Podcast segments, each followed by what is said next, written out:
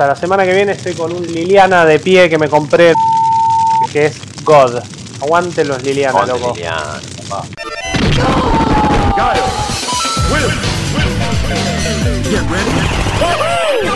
Esto es Malditos Games, el podcast fichinero de Malditos Nerds. Hey, muy buenas a todos amigos y amigos, ¿cómo están? Bienvenidos a un nuevo episodio de Malditos Games. Yo soy Juaco, su capitán, y aquí conmigo están Guillermo Leos, subcapitán, y Lunática, la capitana. Sorry, Guillo, quedaste subcapitán. Eh, lo entiendo. Flores capitana. Sí. Eh, en un nuevo episodio de Malditos Games, como les decía, un nuevos tres juegos esta semana en este 2022, en este arranque de año que viene. Flogeli, Flogeli, Flogeli el 2022 en, en juegos, pero bueno, vamos 10 días, 13 Argeli, días. eh, sí. 15 Pero salieron días. juegos, o sea, la, la, la pregunta es esa, ¿no? Digo, No, por eso decir- digo que viene Flogeli. claro, o sea, no en calidad, Algo sino en salió porque estamos cantidad. acá. Algo, algo Algo ha salió. salido, pero lo mejorcito se viene para el final, lo cual es raro porque en general siempre en enero a mitad, ya pasando la mitad, que es, estamos a muy poquito, eh, estamos, bueno, o cuando estén escuchando este podcast ya la vamos a haber pasado, normalmente ahí ya empiezan a haber algunos lanzamientos, recordemos que Capcom siempre ha elegido los eneros, por lo menos hasta Resident Evil Remake, eh, de Resident Evil 2 Remake, para lanzar sus, sus títulos. Es como, eh, de a poquito había un principio de año movidito. El año pasado tuvimos Hitman 3. Sí. Y este año hasta finales no vamos a tener nada. Igual que se viene a finales. Pokémon Legends Arceus, las remasterizaciones de los Uncharted, Elden Ring a nada, Dying Light 2 a nada. Eso ya es febrero, pero no importa. Sin embargo, algunas cositas han quedado del año pasado. Sin embargo, como les mencionamos en los capítulos anteriores de este mes, también tenemos algunas sorpresillas. Han salido algunas eh, reversiones como Monster Hunter Rise para PC, que ya muy pronto se los vamos a estar comentando. Pero, pero sin embargo, hay Sí. algunas cosas. Como por ejemplo este primer juego. Igual primero, chicos, antes de saltar, sorry, estoy un poco ansioso. No, ¿Cómo tranqui. No, eh, bien, man, bien, bien, bien. Pero, pero creo que vos eh, fuiste describiendo bien lo que, lo que está pasando a nivel industria con los lanzamientos. Eh, Viene como súper tranqui, pero bueno, esto lo veía en, en redes sociales un poquito, ¿no? Porque se pateó, por ejemplo, Stalker 2 siete meses. No, Una- una un banda. toque. Que la habíamos Una medio banda. sí. Sí, sí, sí. Ya el otro día, bueno, cuando vos, Flor, lo habías puesto como uno de tus juegos más anticipados, también estamos diciendo, bueno, sí, ponele que llega en abril, pero no vimos Quedó nunca más. Chicos, 2022 igual. Chicos, Quedó. los NFTs, los NFTs estaban en todo el juego.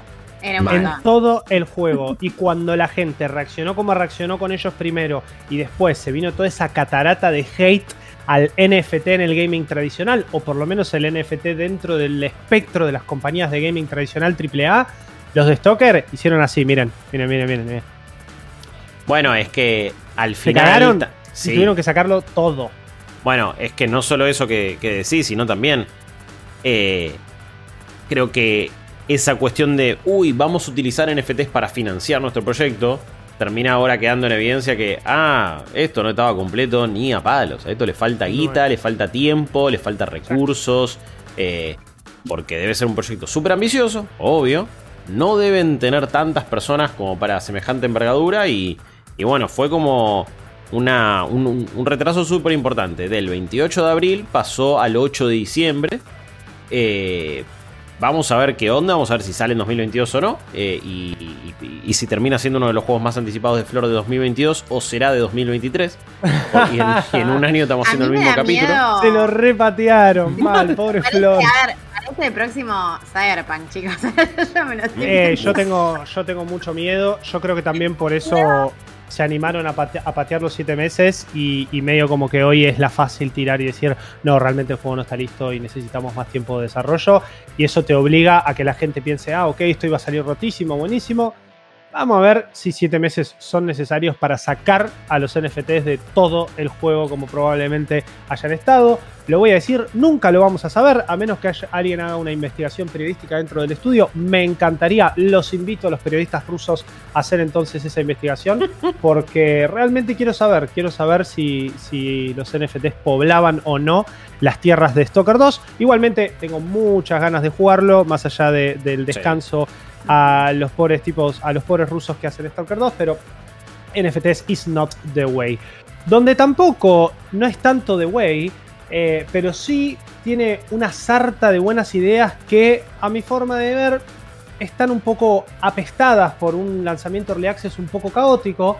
Hace nada más que algunas horitas, desde que estamos grabando este podcast, de Anacrucis ya está disponible en Xbox Game Pass en PC. Y corríjame, creo que en, Xbox en el Game Pass de Xbox también está. eh, un juego de eh, un estudio que ahora se me fue el nombre, pero ah, era.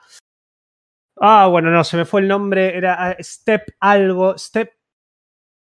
Ah, bueno, no importa. Se me fue. Eh, que tiene a uno de los productores, eh, ex productores de Valve que ha trabajado en eh, Left 4 Dead 1 y 2, el señor Sí.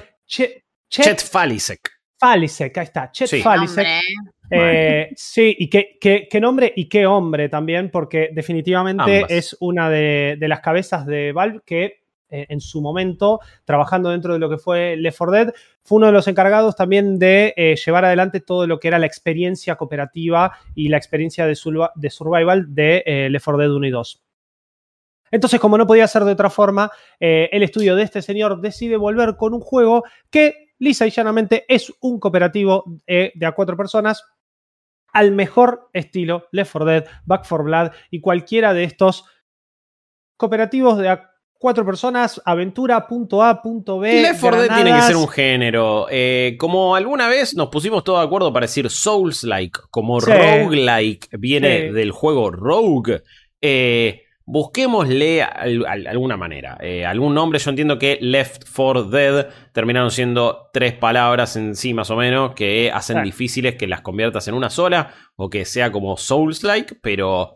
Pero habría que encontrarle la forma porque ya está, es un género propiamente dicho. O sea, a- a- lo arrancó el Left 4 Dead esto, no, Sí, sí. no recuerdo otro antes y todos toman los mismos no con- parámetros. Claro, por lo menos no con esta estructura tan marcada. Claro, sí. Eh, si recuerdan un par de capítulos atrás, en, en Pray for the Gods, había leído por ahí que esto era como el, el Monster Climbing, ah, sí, ¿no? Eh, Souls-like, bueno, realmente deberíamos encontrarla esto. Sin embargo, es un shooter cooperativo de a cuatro personas. Lo que pasa es que no es como cualquiera, lo vivimos hace muy poquito con Back 4 Blood, que a algunas buenas, algunas malas, logró ser un título que lograba defenderse y por lo menos lograba darnos lo que este tipo de juegos quiere darte, ¿no? Un ratito de diversión en Sí. eh, matando hordas y hordas de distintos enemigos, cada uno con sus particularidades. Por lo menos Left 4 Dead es un juego que al día de hoy, 2022, se sigue jugando muchísimo, Uf. pero que realmente, realmente se nota en algunos puntos como eh, en lo que es lo convencional de un FPS o lo convencional de un juego online. Eh, ya se quedó atrás porque por supuesto estamos hablando de juegos que son del 2007 y del 2009 respectivamente.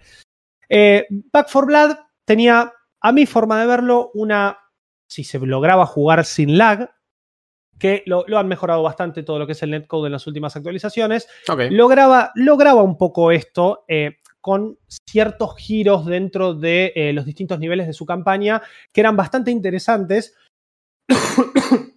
sacando de lado los típicos problemas que tiene este juego, que es que básicamente no hay o no solía haber variedad de armas o siempre, digamos, las eh, estrategias dentro de los mapas terminaban siendo un poco lo mismo. Pero en este caso, en Diana Crucis, eh, tenemos un montón de buenas ideas que para mí están ejecutadas de una forma ambigua, de una forma rara, que también denota que este tipo de juegos, y no solo específicamente estoy hablando de shooters cooperativos, sino juegos de este calibre me refiero, tienen que eh, empezar a replantearse un poco más cuánto y cómo van a salir en el periodo Early Access. ¿Y a qué me refiero con esto? Back 4 Blood eh, fue un juego que terminó, digamos, salió completito, ¿no? Salió en su totalidad, sí, tuvo un par de demos antes, tenía su campaña completa, todavía estamos esperando alguna actualización, algún mapa extra, pero, digamos, la experiencia que ofrecía desde el Vamos era todo lo que te podía para to- todo lo que tenía para ofrecerte. El sistema de cartas es un sistema bastante polémico que prácticamente a nadie le terminó gustando. Su Mm. eh, modo, digamos, versus o eh, de enfrentamiento no terminó tampoco convenciendo a muchos en esa especie de modo horda medio extraño. Todos extrañamos el modo versus del Left 4 Dead 2, por supuesto. en donde literalmente es tan fácil como pasarse la campaña de principio a fin, solo que cuatro son sobrevivientes y cuatro son zombies. No era tan difícil Turtle Rock, pero bueno. Eh, lo que terminó pasando con Back 4 Blood, por lo menos desde mi lado, es que terminó siendo una experiencia más para jugar con los pibes, ¿no? Y cuando digo con los pibes, hablo de un grupo de amigos que yo tengo muy querido, que conocí jugando Left 4 Dead y que es al día de hoy que cada uno de estos juegos cooperativos, shooter de A4, símil Left 4 Dead, por favor encontremos una denominación para este Sí. género, eh, terminamos jugando todo. Es más, el juego este, como dije hace un rato, Dana Crucis sale hoy. Lo primero que hicimos fue, chicos, todos lo compraron, sí, sí, pim, pum, pam porque está 230 pesitos, 400 y algo con impuestos en Steam. Así que la verdad eh, es una ganga, pero bueno, también eh, sepan que están pagando por un Early Access y ahora les voy a contar por qué. Entonces, dentro de esto, siempre nos gusta probar estas nuevas propuestas. Y Diana Crucis tiene un montonazo de ideas, a diferencia de Back 4 Blood, que van por la dirección correcta, pero también hay un montón de cosas que no terminan de quedar claro y que terminan haciendo de esto una experiencia que se siente un poco vacía y un poco aburrida. A ver, ¿qué es esta experiencia? ¿no? Eh, Diana Crucis nos pone la piel de eh, cuatro sobrevivientes dentro de lo que sería un crucero eh, espacial turístico que, por alguna razón, termina frenado en el medio de una galaxia eh, completamente desconocida y se llena de estos alienígenas que estamos viendo en, en pantalla para aquellos que están viendo la versión audiovisual. eh, o, para los que no lo saben, son como una especie de alienígenas que infectan los cuerpos de los, eh, de, de los que estaban en esta pobre nave, da- dando, digamos, yéndose de vacaciones. Tripulantes, exactamente. Y mutan, están por todos lados, forman hordas, se comen entre sí, bueno, la típica sin terminar de ser zombies, por supuesto.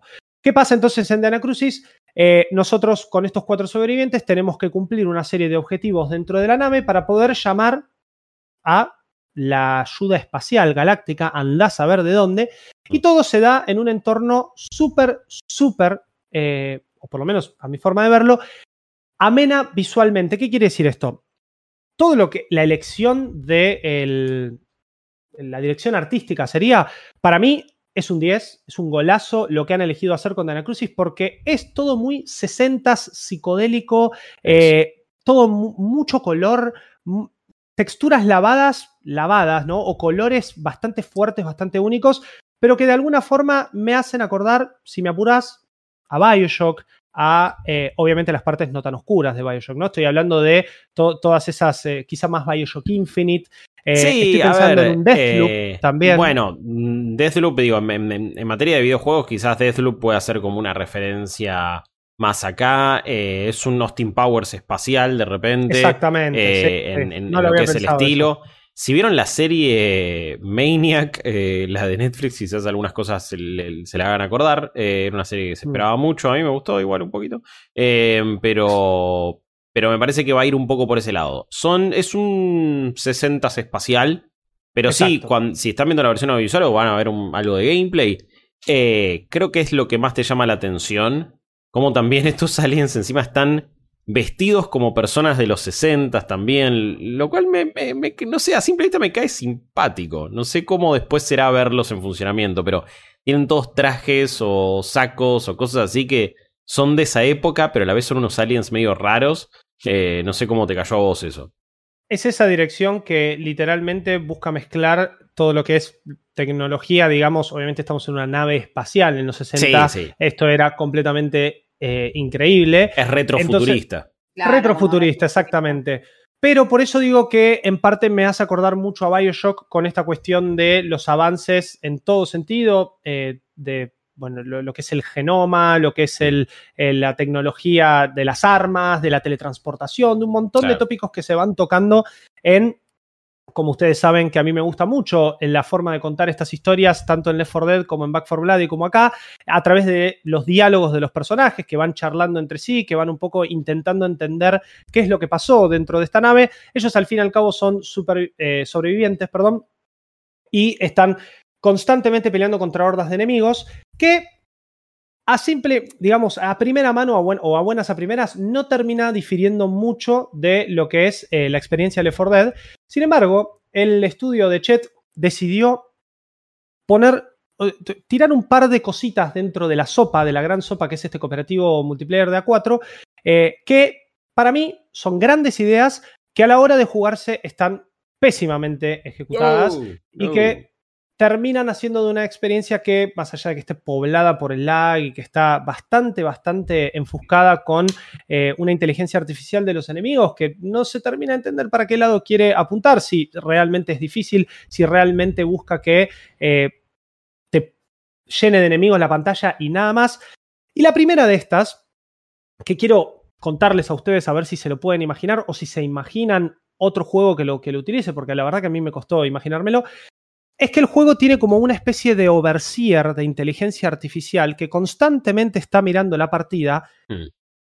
y el juego no tiene un selector de dificultad. ¿Por qué no tiene un selector de dificultad? Porque el juego juzga la performance de los jugadores en tiempo real y acomoda los ítems que ubica en cada habitación, la rareza de los ítems que aparecen, y la cantidad de enemigos y enemigos especiales que aparecen en base a cómo juega la partida entera, no necesariamente cada uno de los jugadores. O sea, es como que se hace un promedio de performance, andás a ver, estimo que será cantidad de balas que gastan, cantidad de zombies que matan. sí, daño recibido, cuántos medkits utilizaste. Exactamente. O sea, exactamente. Es, lo que, bueno, el mismo Chet Farisek había hecho con el director, así le decían, en Left 4 Dead. Claro, pero el director, pero sin embargo, Left 4 Dead, más allá de eso, es, no era la misma idea que acá, porque Left 4 Dead sí tenía, sí tenía un selector de dificultad que ah, estaba ligado literalmente a cuánto te pegaban los enemigos, si la dificultad era realista o no, qué quiere decir, mm. que podías ver los objetivos, que eh, atravesaban, los ítems atravesaban las, las paredes. Sí, igual tenía como una especie de, eso era más que nada para los zombies especiales. Acá, en The Anacrucis, todo rige a partir de este director también, creo que leí por ahí que se llamaba de la misma forma, así que gracias Guillo por el nombre. Em, pero yo terminé encontrándome con que más que depender de mi performance, depende un poco de el lugar o la zona del mapa en donde estoy y realmente cuánto el juego me termina queriendo castigar. Porque hay momentos en los que entendí que el juego me tiró una horda a la cara y dije, ah, bueno, se ve que yo vengo bien y me quiere frenar un poco. Y hay momentos en los que me tiraba la horda a la cara igual, pero por la posición en la que yo estaba, posición elevada, un montón de granadas o lo que sea, las hordas terminaban siendo un chiste, básicamente. Mm. Entonces, yo entiendo que estos sean cositas que se pueden llegar a, tener que ajustar de un momento al otro. Es como lo opuesto, si te pones a pensar, porque, mm. a ver, como que en el papel, o sea, en la teoría, ese tipo de inteligencia artificial debería funcionar re bien, por cómo te balancea la dificultad y demás. Sí. Eh, que acá vos decís que, bueno, se hace muy fácil, pero a ver, una de las cosas que se le criticaba a Back for Blood era que era todo lo contrario, que era ridículamente difícil. Si vos mm. empezabas a jugar como re bien en la primera parte, después las hordas escalaban a un nivel ridículo. Que a mí me acuerdo que de un pasillo me salieron cinco infectados especiales y yo dije, acá no hay chance. Es que justamente Back for Blood es el mejor ejemplo en donde eso se rompía, pero además de eso, Back for Blood también tiene una, un sistema de dificultad.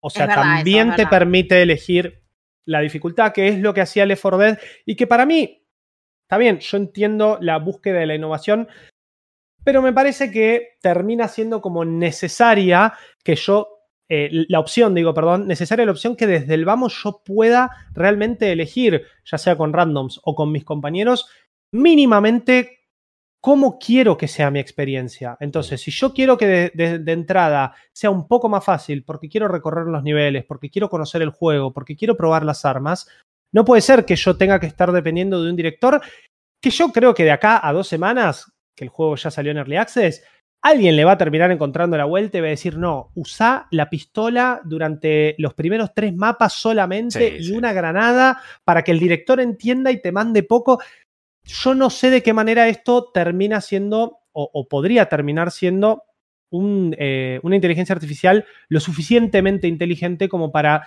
realmente balancear las cosas. Porque lo que me termino pasando es que los mismos arranques, la idea, la idea del, estudio de Chet en este juego, sorry, no es impronunciable su apellido, por eso lo llamo como si fuese mi mejor amigo. Pero. Mm, sí, Falisek no es el nombre más fácil de Exacto. Chet Falisek Ahí está, ahora ya no me lo borro más. Pero el chat, el amiguito. Lo que él decía es que quería que Dana Crucis termine siendo como una experiencia más brainless. ¿Qué quiere decir? Esto es sentarse a jugar, disparar, papá, pa, eh, charlar con amigos por Discord y listo, ¿no? termina siendo un poco eso, eso la idea. Ahora, si vos querés que esa sea la experiencia y querés no darme la, opción de dificultad, porque querés que el juego mismo decida qué tanto me quiere punillar, ¿no? Qué tanto quiere mandarme hordas de enemigos, qué tanto me quiere, eh, qué tanto me van a pegar los bichos, sin tener tampoco una posibilidad de customización a elección dentro del juego, me parece que son, son, decisiones que terminan haciendo que el juego por partida se sienta muy hardcore, por partida se sienta muy fácil y no es consistente esto. Entonces yo cada vez que me siente a jugar, no importa cuáles de los tres episodios disponibles en este Early Access que tiene el juego elija, siempre va a depender de lo que el juego al fin y al cabo entienda que como yo estoy jugando. Sí, y tampoco es que, el juego... vos venís haciendo o no. Exacto, y que tampoco te lo explica el juego. ¿no? En ningún momento agarra y te dice, che, mirá que acá hay un director que está fijándose todo el tiempo. Con lo único que lo noté fueron con los ítems, que obviamente a medida más difícil se ponía el juego, mejores ítems me terminaba dando. Pero bueno, esto es una observación, me parece, eh, me parecía importante mencionarlo porque sepan eso, sepan que, así como eh, el señor Chet dijo, no siempre va a ser la misma experiencia, tampoco, cada vez que se sienten a jugar. Y esto, para mí, en este caso específico, no es algo eh, bueno, digamos, o algo que a mí me haya terminado gustando. Después, para mencionar algún par más de, cositas, porque no he podido jugar mucho más de dos horas, porque lamentablemente las 3-4 partidas que me han tocado han sido extremadamente hardcore. Eh, el juego visualmente se ve increíble, como dije, la dirección artística es algo que me gusta mucho. Las voces de los personajes están bastante bien, los diálogos son bastante, bastante cringe y no termino de entender el tipo de humor que, que quieren lograr, porque al fin y al cabo, acá puedo decir, o por lo Left 4 Dead, que se tomaba todo en joda, o por lo Back for Blood, que por momentos se tomaba todo en joda y por momentos el juego realmente te hacía sentir que los protagonistas se querían morir por estar en la situación en la que estaban o que realmente se sentían desesperados porque se estaban enfrentando una horda en un bar encerrados y no tenían mucho más para hacer. Eh, en este caso, todo parece un chiste de mal gusto. Como vos bien dijiste, eh, Guillo, Austin Powers, realmente, ahora que me lo hiciste pensar, es, esto parece constante. Y otra cosa que tiene bastante rara el juego como decisión, que funciona por momentos y por momentos me hace putear bastante, es que, no sé si se acuerdan que en Left 4 Dead uno podía estar constantemente disparando y eh, podía como pegar con la culata del arma para alejar zombies, pero no necesariamente los mataba con eso. O sea, simplemente era como una opción de poder eh, tirar para atrás a los zombies y en general a los especiales, salvo que fuese un boomer, como para poder matar, eh, tirarte un poco más para atrás para matarlo y que no te tire todo el moco encima, eh, no había mucho más eh, estrategia con eso. En este caso, nosotros lo que tenemos, yo lo juego en PC, así que con el botón Shift, hay como una especie de pulso electromagnético que empuja a los enemigos en círculo, que tiene tres cargas abajo, y que con el sistema de mejoras, que es lo último que me falta explicar, eh, se puede ir mejorando, pero que medio que es lo mismo. Lo único bueno que tiene es que te permite recargar o disparar mientras estás sacándote a los enemigos de encima. Y yo digo, ok, esto estaría bueno si el foco del juego fuesen las hordas gigantes. Pero la realidad es que la cantidad de veces que el juego decidió, recuerden que el juego decide cuánto eh, te va a tirar en la cara o no, las pocas veces que el juego decidió tirarme hordas, siempre fueron en pasillos que con un par de bombas o una torreta o algo así, terminaba como superando eso y no encontré en ese pulso o en esa facilidad que les digo de poder disparar o recargar mientras, mientras tiro el pulso, algo, algo meta, ¿no? Algo como una estrategia bastante clara.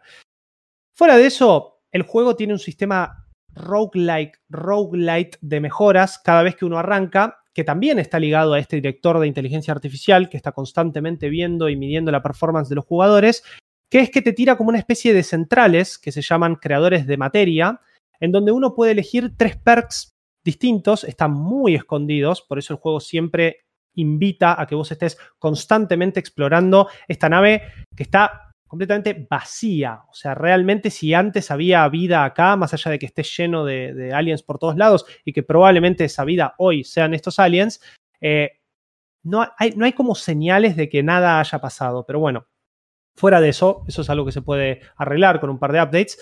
Eh, el juego te tira estos creadores de materia en donde vos lo encontrás, mantenés apretado un botón y después de un tiempito te da tres perks para elegir. Estos perks literalmente te cambian el daño, la vida, eh, las eh, opciones de las armas, que hay tres armas principales, por lo menos por ahora, y tres especiales. Cada una tiene es la escopeta, el rifle, la pistola o lo que sea, pero con estos perks uno termina pudiendo modificar, que eso sí me gustó, por ejemplo, que la pistola sea de ráfaga, por ejemplo, que la escopeta tenga un radio muchísimo más amplio de tiro. Esto básicamente te sirve específicamente para cada zombie especial, que no varían mucho de los zombies especiales tampoco del Left 4 Dead. Uno que te agarra, uno que te este, explota. Exacto. Lo típico. Exactamente, lo típico. Pero bueno, a ver, dentro de todo, como les dije, la idea del director, la idea de los perks, que además, obviamente, entre mapas y entre partidas, eso se, va. O sea, por eso le decía que es tipo roguelike, porque además es random dónde aparece ese, esa máquina de perks y qué perks son los que te tocan. Esas ideas son ideas que están muy buenas. La, cantidad de armas, eh, la cantidad de granadas que hay, la cantidad de experiencias que uno puede tener, depende de lo que el director diga, está bueno, pero con lag y con un montón de bugs de zombies saliéndote en la cara o que te agarran y te traban contra la textura y te terminas muriendo. Es el primer día, es un early access, hay mucho que modificar, pero de Anacrucis por ahora no está cumpliendo con los estándares, que son bastante simples los estándares que yo espero de un juego así. ¿eh? Es jugar y divertirme. Y la verdad que por ahora no termino de encontrar en este juego una mm. experiencia sumamente divertida. Ok. Bajo. Sí, me, me, esperaba más por momentos, por, por nada, por la, persona de la cual viene, el estilo artístico me copa. Sí, algo que me había parecido raro ya en su momento era, bueno, cómo los enemigos ni reaccionan a las balas que les pegás, es como medio extraño eso en cierto punto. Hmm. Em, pero eh, tengo la ilusión que en un tiempo decimos, bueno, cambiaron esto, le agregaron aquello y, mejoró el juego en formato early access, pero, pero no sé si por ahora me voy entonces a, a falta Mucho. Sí, sí, sí. Malditos games. Hablando de juegos que tenés que ir a jugar de cabeza, tenés que ir a ponértelos de gorra, eh, y tenés que decir, che, esta experiencia no puede faltarme en la vida. Porque si no tenías una, una PlayStation antes, no podías jugar God of War, en teoría. Pero de repente. Eh, Pero de repente llegó a PC. ¿eh? Sí, PlayStation dijo: Vamos a llevar nuestros juegos a PC. Vamos a llevar God of War a PC. Eh, Flor, lo estuviste jugando. ¿Qué onda las aventuras de Kratos y su hijo Atreus en, en estas tierras nórdicas, pero en la Master Race? La Master Race.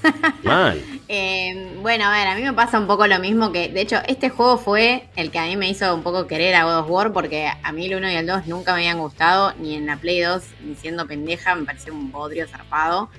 Y con el 3 tenía como sentimientos encontrados porque me, me, encantaba la porquería, me parecía.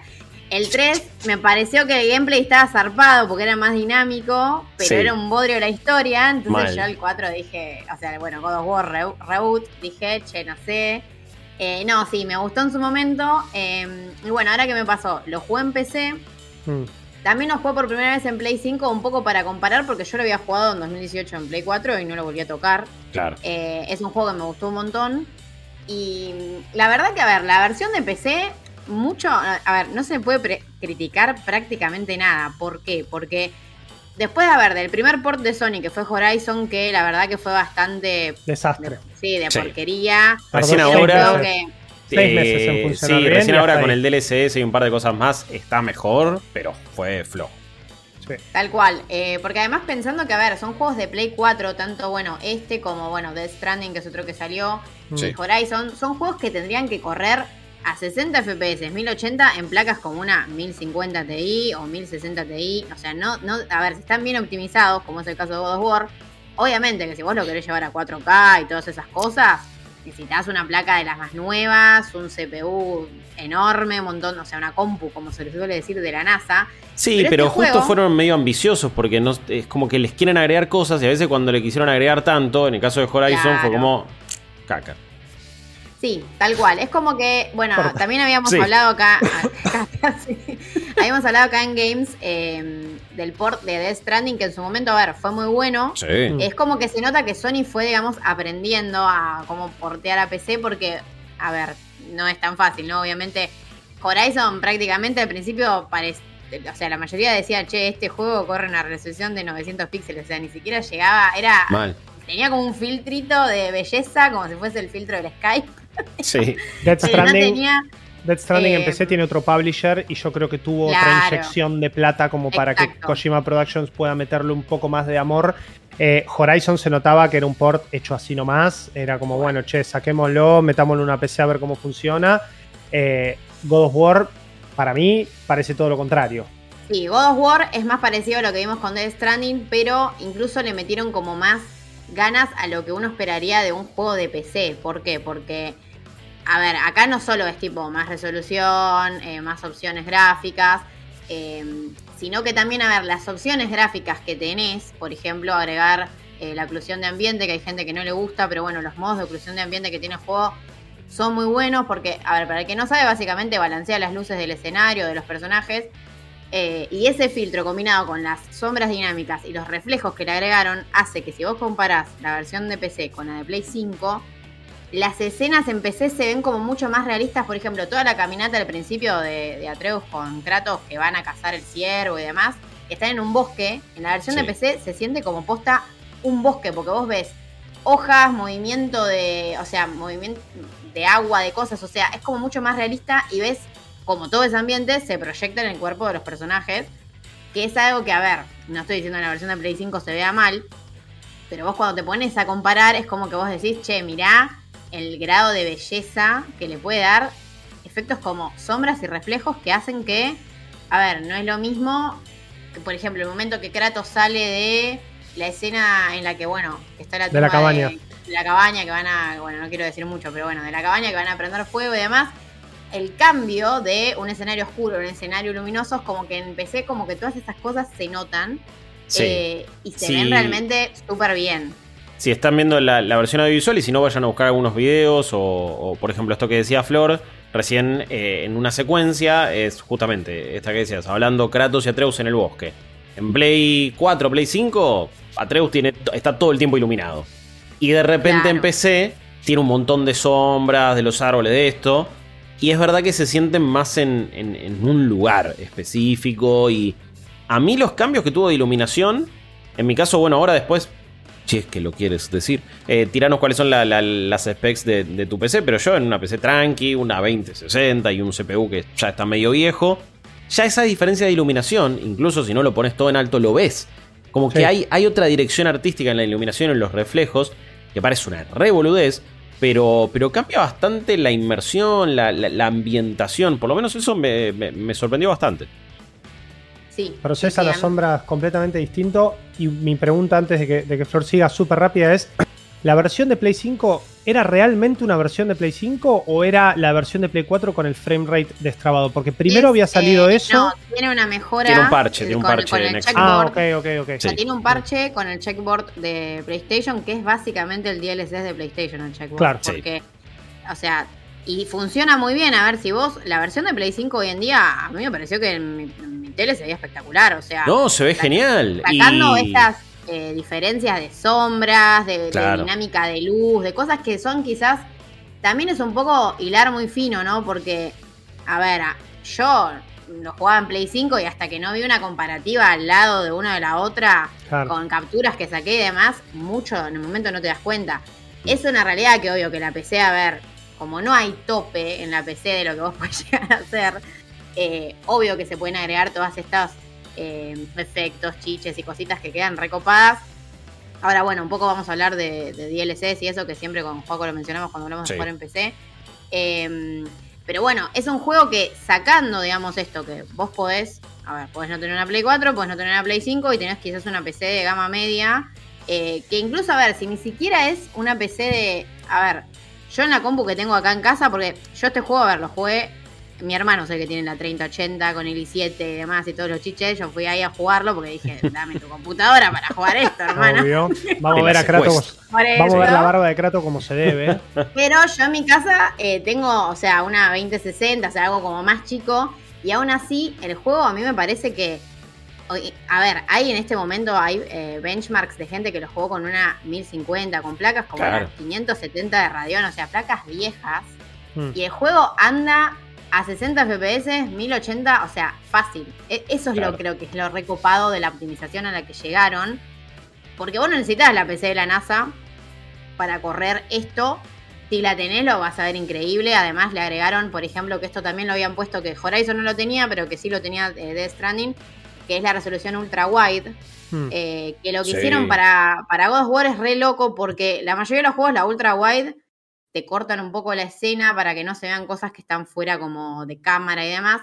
Acá lo que hizo Sony, que lo contó en una entrevista, y que se nota si busquen gameplays de, ultra wide, que hay gameplays oficiales hay gameplays de gente que lo pudo jugar eh, con monitores de esa resolución o tres monitores, eh, que básicamente adaptaron como la escena para que no se sienta que, por ejemplo, vos estás jugando ultra wide y no sé, los momentos en los que Atreus no se tenía que ver, tuvieron que eh, modelarle animaciones y cosas a Atreus para que no quede como che, es un monigote en el costado de la pantalla que no, es que tiraron la cámara para atrás y se ve todo lo que no se tenía que ver antes. Exacto.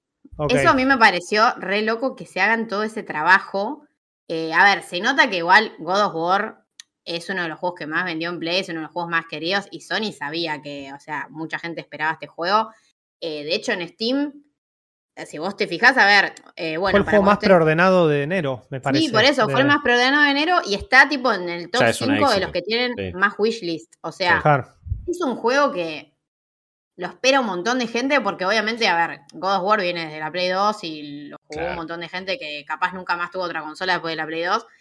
Eh, y hay, bueno, mucho hype detrás, ¿no? De todo lo que hace Kratos. Pero es la primera vez que jugamos con Kratos en la PC. O sea, alguien que nunca en su vida tuvo una Play también es la primera vez que puede jugar a esto, jugar su historia, conocer algo del por qué todos estamos tan, tan emocionados con, con Kratos hace desde 2006, más o menos. Tal cual, tal cual. Em, y bueno, a ver, después en general me parece que, bueno, tenés un montón de opciones gráficas para cambiar, o sea, obviamente tenés los default, bajo, medio, eh, alto, ultra y demás, pero vos podés desactivar casi todo, o sea, si la oclusión de ambiente no te gusta, la desactivás, si no te gusta la sombra de tal manera, la desactivás. Lo único que no se puede desactivar y que se lo criticó bastante, que ahora es cuando podemos hablar de lo que hacen eh, DLSS y el Fidelity Super Resolution de AMD, que mm, hacen lo mismo básicamente. El juego, si vos lo corres en 4K, llega, ah, con una, obviamente 3080 y demás, a ver, es muy difícil que vos 4K nativo no te llega con ningún hardware a 100 FPS, que es lo que ellos un poco habían prometido.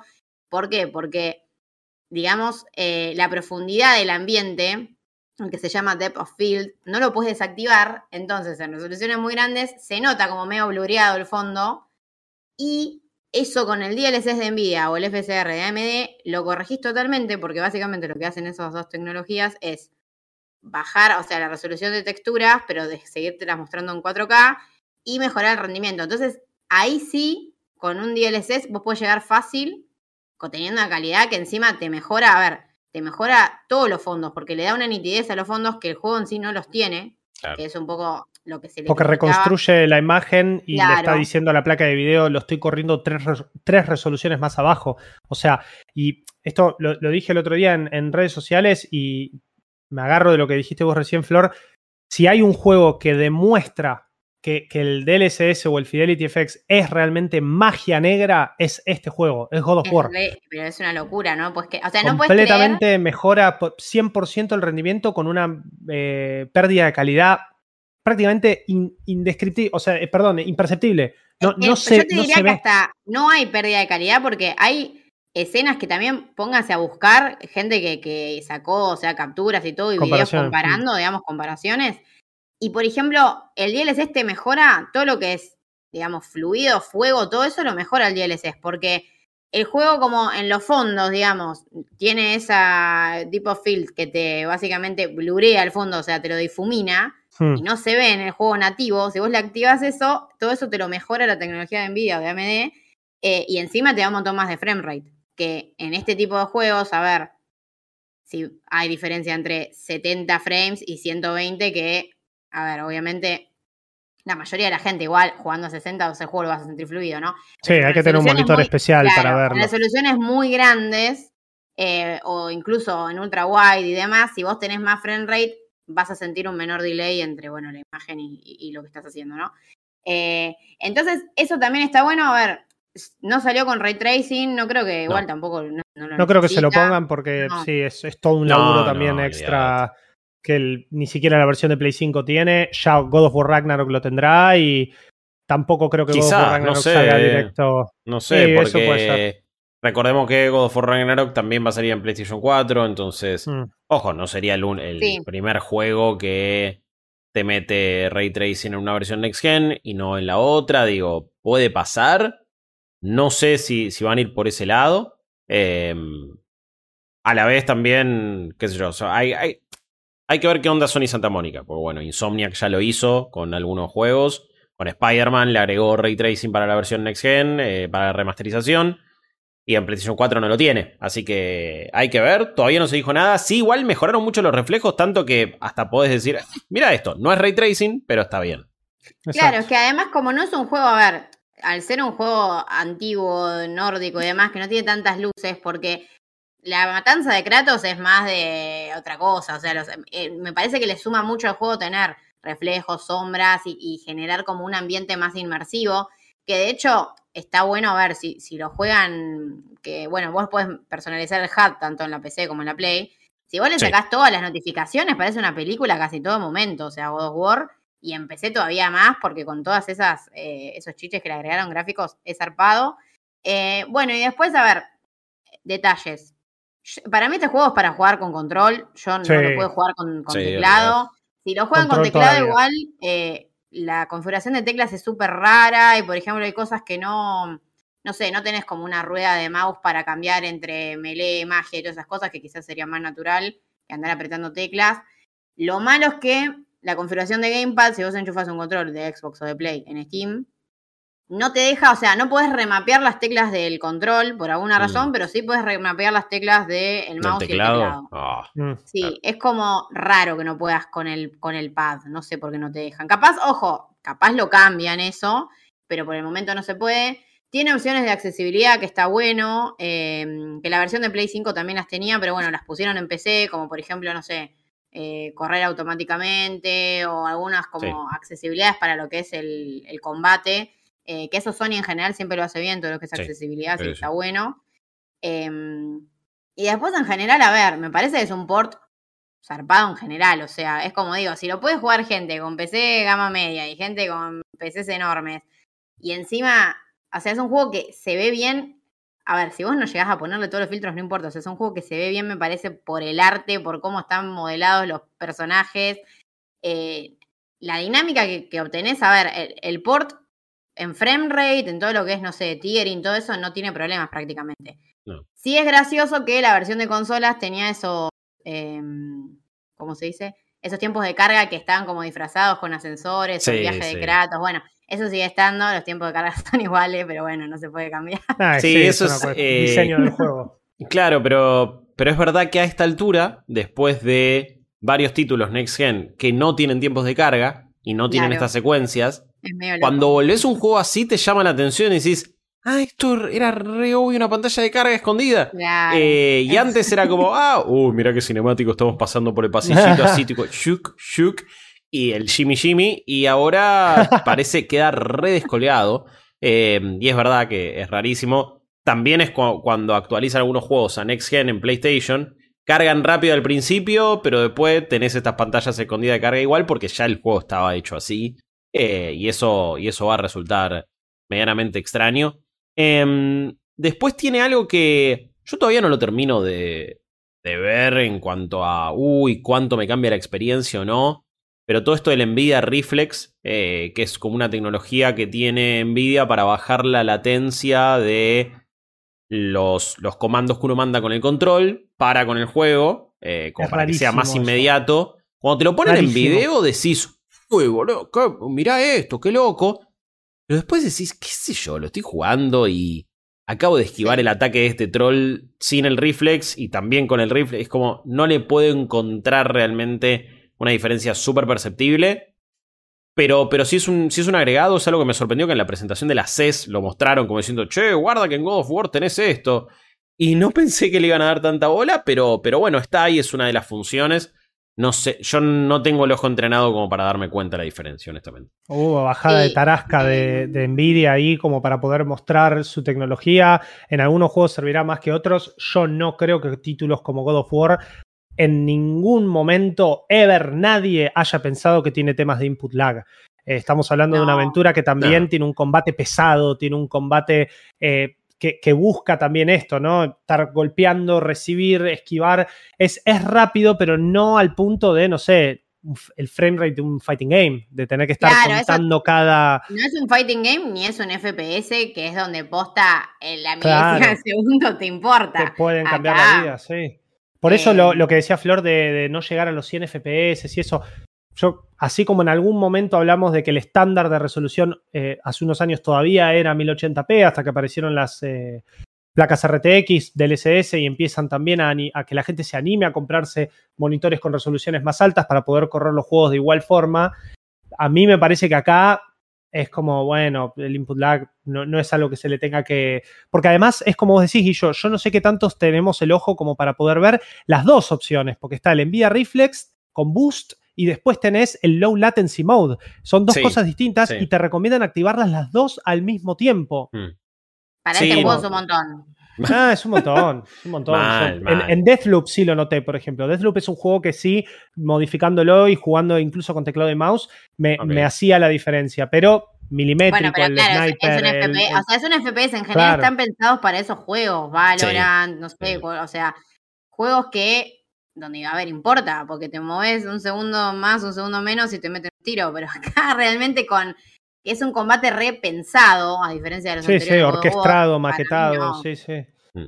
Sí, pero, pero bueno, esa era como una, una, una cosita que querías preguntar, como más para sacarme también la duda de si ustedes lo percibían o no. Em, después, bueno, no estamos hablando de la, de la historia en sí, del juego en sí, porque es uno de 2018. Ya hemos hablado eh, en innumerables ocasiones. En lo personal es de mi juego favorito de todos los tiempos y ojalá lo disfruten tanto. Em, estoy como para meterle una segunda pasada. Y sí quería decir que, bueno, de, de nuevo, si estuvieron viendo la versión audiovisual, fui poniendo varios videos de distintas, de distintas specs, digamos, distintos tipos de hardware corriendo el juego, como para que vean cómo, cómo iba en cada caso. Vos lo dijiste, Flor, con una 1050 a 30 FPS lográs eh, de última, con o placas más arriba, bajándole cosas, 60 FPS vas a poder lograr. Sí, tal cual. Es muy gracioso que tiene en las configuraciones, tiene bajo, alta, ultra y original, que es como se ve en Play 4 en teoría. En la, sí, la Play. Eh, fue como, me, me resultó gracioso eso, que es como la, la, la spec original y, y que así se ve. Em, pero, pero creo que es como, pa- para celebrar sobre todo es el hecho de, che, God of War que pensamos que nunca iba a llegar a, a, a- a PC o a otra plataforma que no fuera PlayStation, ahora es un juego ahí en Steam, va, lo puedes conseguir y ya está. funciona bien, o sea, Sí. un buen port, también Sí. eso es muy importante. Sí, sí, después de Horizon Eh, las dudas estaban. Tal cual. Bueno, el de Days Sí. Había sido mejor ya. eh, Sí, Ya había funcionado bien. Eh, son- no es un buen juego. No, claro. Pero, pero bueno, ya había funcionado y, y a, y a mucha gente, eh, digo, había quedado conforme en el rendimiento. Después cada uno verá el juego o no. Eh, pero- Ojalá que este sea el estándar de los juegos de Sony a partir de ahora en PC. Sí. Vamos a ver cuánto realmente tardan en traerlo, si realmente todo va a ser muchos años después, si se están animando a hacerlo más rápido, más lento.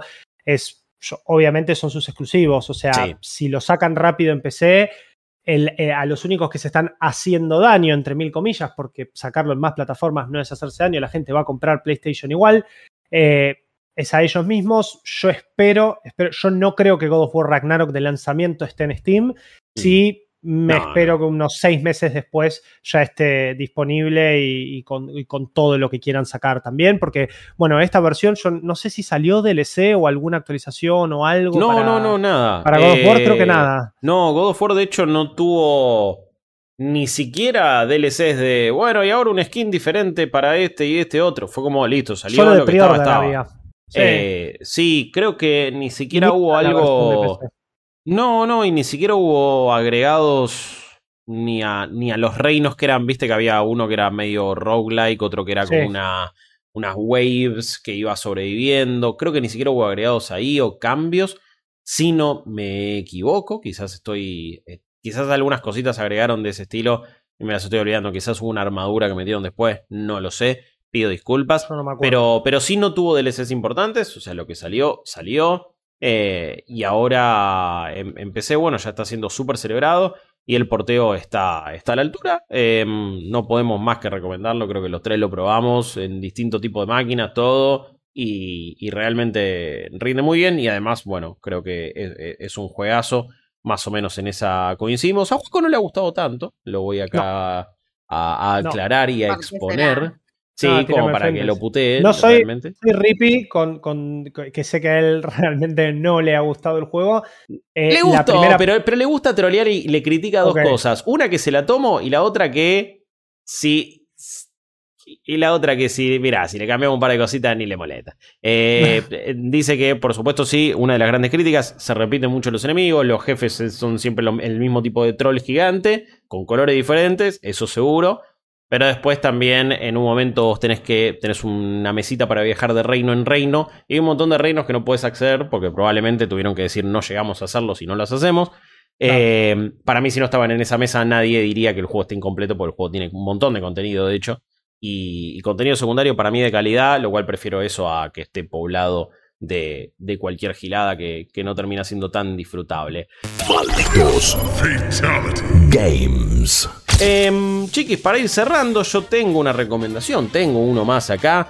Pero, que, es cortito, pero la verdad que es un gauchito. Es un gauchito que, que, ah, pudimos disfrutar. Los mejores. Eh, sí, este gauchito cortito, baratito. Eh, ah, por cierto, en Steam God of War está a 7000 y pico con impuestos. Eh, para lo que es Steam es elevado. Es bastante. Para lo que es el juego, para mí está bien que eso es un juegazo. Eh, pero es mucho más de lo que suelen salir varios juegos en Steam. Sí. A la vez es un juego full price a nivel internacional. Sigue siendo mucho más barato que 60 dólares. Eh, que es literalmente el doble. Claro, claro, totalmente. Cuando hace la conversión, decís, bueno, vale la mitad. Eh, y eso también hay que tenerlo en cuenta. Si nos están escuchando viendo de otro país, vean en su moneda local. Pero lo que yo jugué fue Heaven Dust 2 y de hecho lo jugamos con, con Juan con un stream, hasta vía Parsec nos fuimos pasando el control, fue como una experiencia muy amena y muy copada. Y cuando, Quizás ni lo escucharon a, nombrar, o quizás lo vieron ahí en ese stream, pero Heaven Dust 2, que su nombre viene obviamente de, un cierto químico y una cierta sustancia, que está convirtiendo a la gente en zombies. Vos sos eh, un muchacho que de repente se levanta en un laboratorio y había estado en criogenia y se da cuenta que habían hecho un montón de experimentos en, una, en un cierto establecimiento y de repente está poblado de zombies. Y su descripción en Steam dice que Heaven Dust 2 es una carta de amor a los clásicos del survival horror con elementos de exploración, acción, puzzles y manejo de recursos. Y cuando yo te digo eso, vos pensás en un solo juego y es en Resident Evil. Y claramente. No se equivocan. no, no se equivocan. No lo ocultan tampoco. Tampoco. no. Queremos ser Resident Evil con otro nombre. Soy Resident Evil con otro nombre. Sí.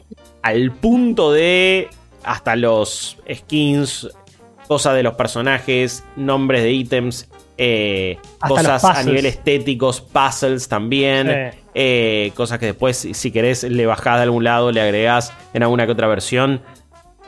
Es todo un homenaje constante al punto de ser. No, no necesariamente choreo, porque es como. Y sí, es igual, y es a nivel homenaje.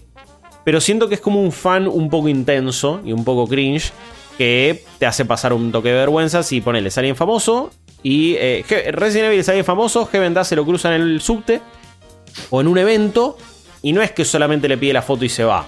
Le pide la foto, se queda dando vuelta, le pregunta algunas cosas, se toma demasiada confianza.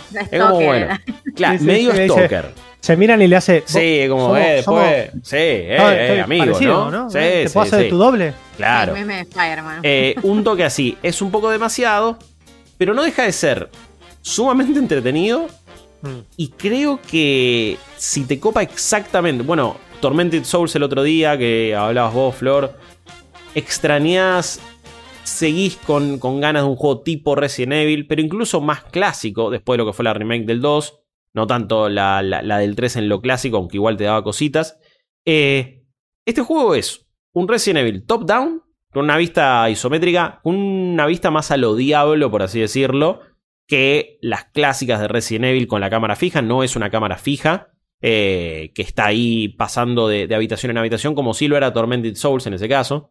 Hmm. Esto es simplemente una vista isométrica y nosotros vamos resolviendo puzzles en un cierto lugar donde tenemos que luchar y evadir un montón de zombies, también manejando recursos, utilizando, combinando hierbas, eh, crafteando balas, utilizando primero solamente nuestra pistola y un cuchillo, después la shotgun, la machine gun, granadas, etcétera, resolviendo varios puzzles, algunos bien pensados, otros eh, quizás no están tan bien delimitados, nos, quedamos trabados en un par de partes porque tampoco eh, estaba muy, muy, muy evidente a dónde había que ir, pero sí. sí, sí, sí, no, en, general estábamos avanzando a pleno y ya habíamos hecho un montón de cosas y no lo habíamos jugado tanto en stream, después lo continué, pero em, es un juego que me parece que te va a dar exactamente lo que vos estabas buscando si es que extrañas este tipo de experiencias, si es que quedaste con ganas de poder Resident Evil Village.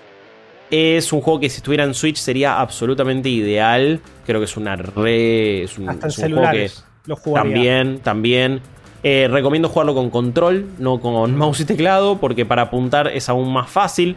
Tiene también un buen sistema que si te quedas apuntando bastante tiempo, le va al lugar eh, que es un punto débil, a la cabeza en general. Está en Switch, ¿eh? ah, ¿está en Switch? Ah, está en Switch. no estaba. uh, tiraste una redata ahí, Flor, perdón. Mal, eh, mal.